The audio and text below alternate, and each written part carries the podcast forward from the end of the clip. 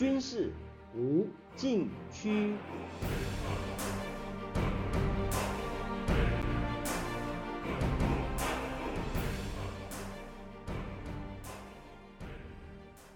听众朋友们，大家好！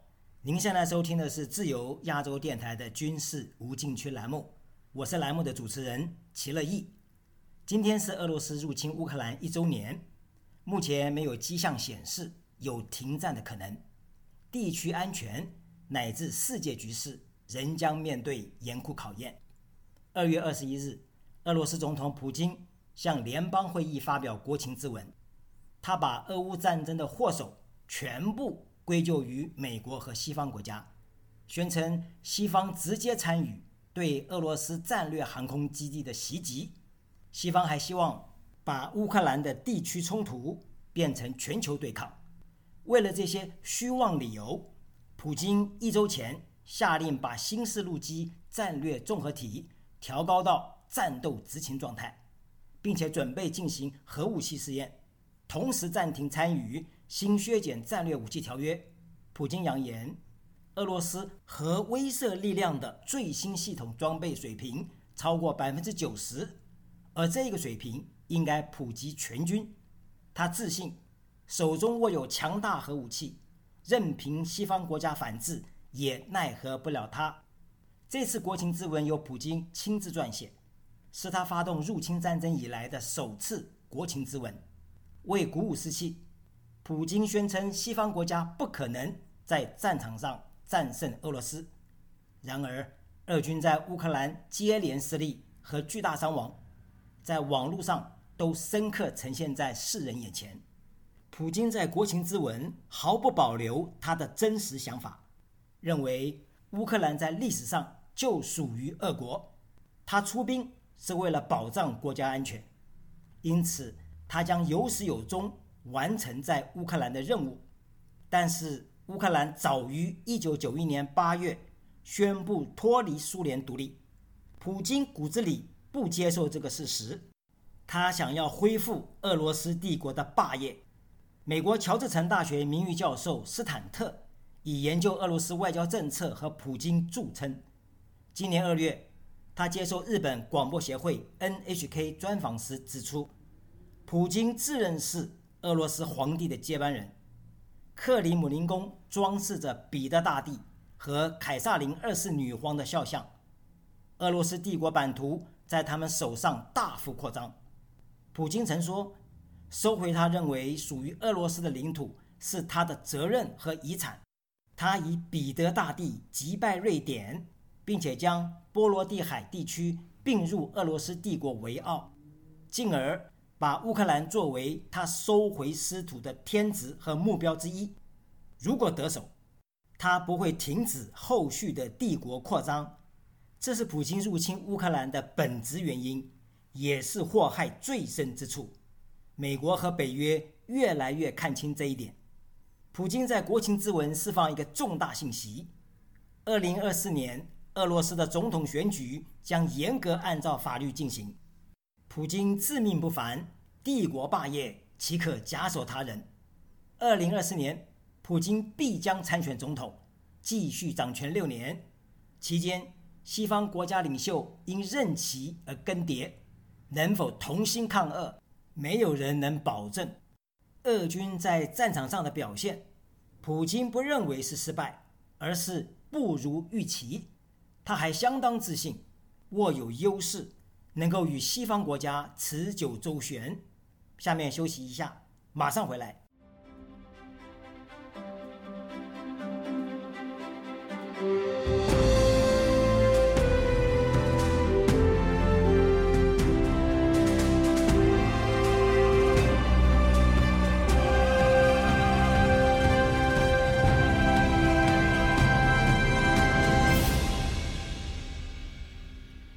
好继续来谈，美国哈佛大学国际关系学教授沃尔特二月十五日在《外交政策》杂志发表评论指出，普京入侵乌克兰犯下很多错误，但对他来说，并不是所有事情都搞砸了。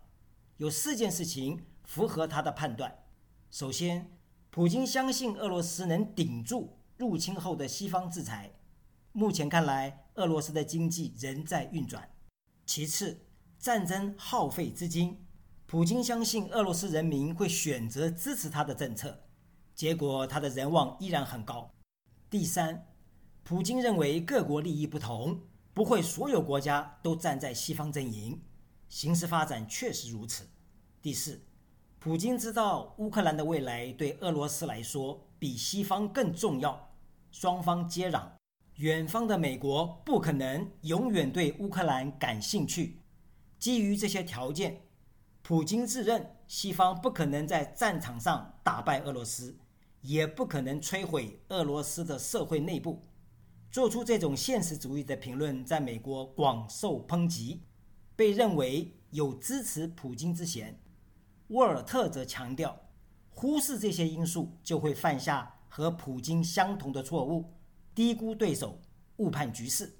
今后一段时间，以拖代变应该是普京的战略算计。先挡住乌克兰的春季攻势，站稳已经夺取的地盘，抓紧中国，寻求外交突围。二零二四年继续掌权，等待有利时机。由此折射出，西方盟国更需团结一致，任重道远。因为俄乌战争有可能是一场持久消耗战，其中最主要的变数是中国。美国国务卿布林肯二月十九日接受美国哥伦比亚广播公司新闻专访时指出，目前为止，美方看到中国私营公司向俄罗斯提供非致命性支持，以便在乌克兰使用。这些私营公司和国家之间没有区别。换言之，就是政府行为支持的项目估计是非武器类别的辅助性装备。布林肯进一步指明，美方掌握信息显示，中国正在考虑向俄罗斯提供致命性支持。记者追问之下，布林肯连说两次：“这是武器，武器，从弹药到武器本身，所有东西。”都属于这一个类别。美方向中方明确表示，这将为美中关系带来严重问题。二月二十二日，中共中央外事工作委员会办公室主任王毅到莫斯科，向普京表达中方立场，愿与俄方一道保持战略定力，加强战略协作，维护两国的正当利益。就乌克兰问题，中方支持通过对话谈判。解决问题。在稍早的二月十八日，王毅在德国慕尼黑回答记者提问时指出，中国不是乌克兰危机的当事方，但中方没有袖手旁观，不去火上浇油。中方的立场就是劝和促谈。他说，再过几天，中方将发表一份关于政治解决乌克兰危机的立场文件。从王毅的说明，很难判断。中国是否提供俄罗斯具有杀伤力的武器和弹药？但是提供军事资源肯定是有，才能算不袖手旁观。但不会超过美国不能容忍的底线，否则就是火上浇油，难保不引火上身。估计北京最有可能的做法，可能和台海战争有关，以此换取将来俄罗斯。对中国对台动武的支持，眼下最紧迫的是战场态势的变化，涉及俄罗斯何时发动大规模空袭，当前俄乌双方在战场上的攻防动态，乌克兰发动春季攻势能否奏效，西方对乌克兰的后勤运补是否顺利，以及普京有无可能突然再次攻击基辅，每一项都有可能改变战局。影响战争进程与和解的可能。下面休息一下，马上回来。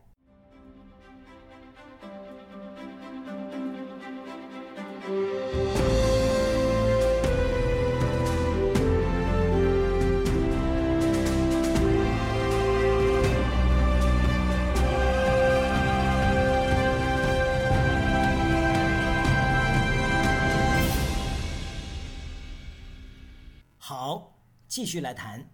以空袭来说，美国国防部长奥斯汀二月十四日在比利时布鲁塞尔主持乌克兰国防联络小组第九次会议结束后，面对记者提问时指出，俄罗斯在其库存中拥有相当数量的飞机，而且还有很多能力。是否正在集结飞机进行大规模空袭？至今美方没有看到。为此，美国和盟友需要尽其所能，向乌克兰提供更多的防空武力。美国提供爱国者导弹，北约盟国也提供一些，但这还不够，需要有更多的防空导弹尽快进入乌克兰战场，整合这些能力，使乌克兰真正具备一个综合性。防空和导弹防御能力。美国参谋长联席会议主席米利在同一个现场回答记者提问时说：“目前，俄军攻势主要在顿涅茨克州巴赫穆特地区进行，大多数动态是俄乌双方来回攻防。从乌克兰东部哈尔科夫州一直到南部赫尔松州，前线相当稳定，尽管非常暴力。”乌克兰人正在坚守，这里没有任何机动艺术的花招，是正面攻击、波浪式攻击，运用大量火炮，伤亡非常大，特别是在俄罗斯方面。米利表示，俄军进展缓慢，双方形成一场消耗战。俄军领导层和士气并不高，但是他们有兵源补充，普京征召几十万人抵达战场。这些新的部队中有许多人训练不足、装备不全，后续能否成功推动这场战斗有待观察。未来几周和几个月的战况非常关键。奥斯汀指出，乌克兰正在考虑在春季发动攻势，距今只有几周时间准备。当前最紧迫的是尽快整合各界资源的武器数量，包括各式坦克、装甲车辆和火炮。使乌克兰军队利用这些平台接受训练，确保人员和装备维持最佳状态，进而有效投入战斗。各界要尽可能提供更多弹药，同时训练乌军运用火力塑造战场，灵活机动，减少对火炮弹药的需求。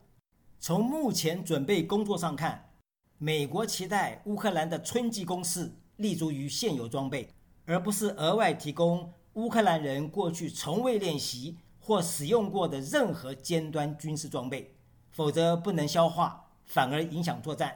以现有装备进行训练、维护，并持续灵活运用，才是乌克兰获胜的关键。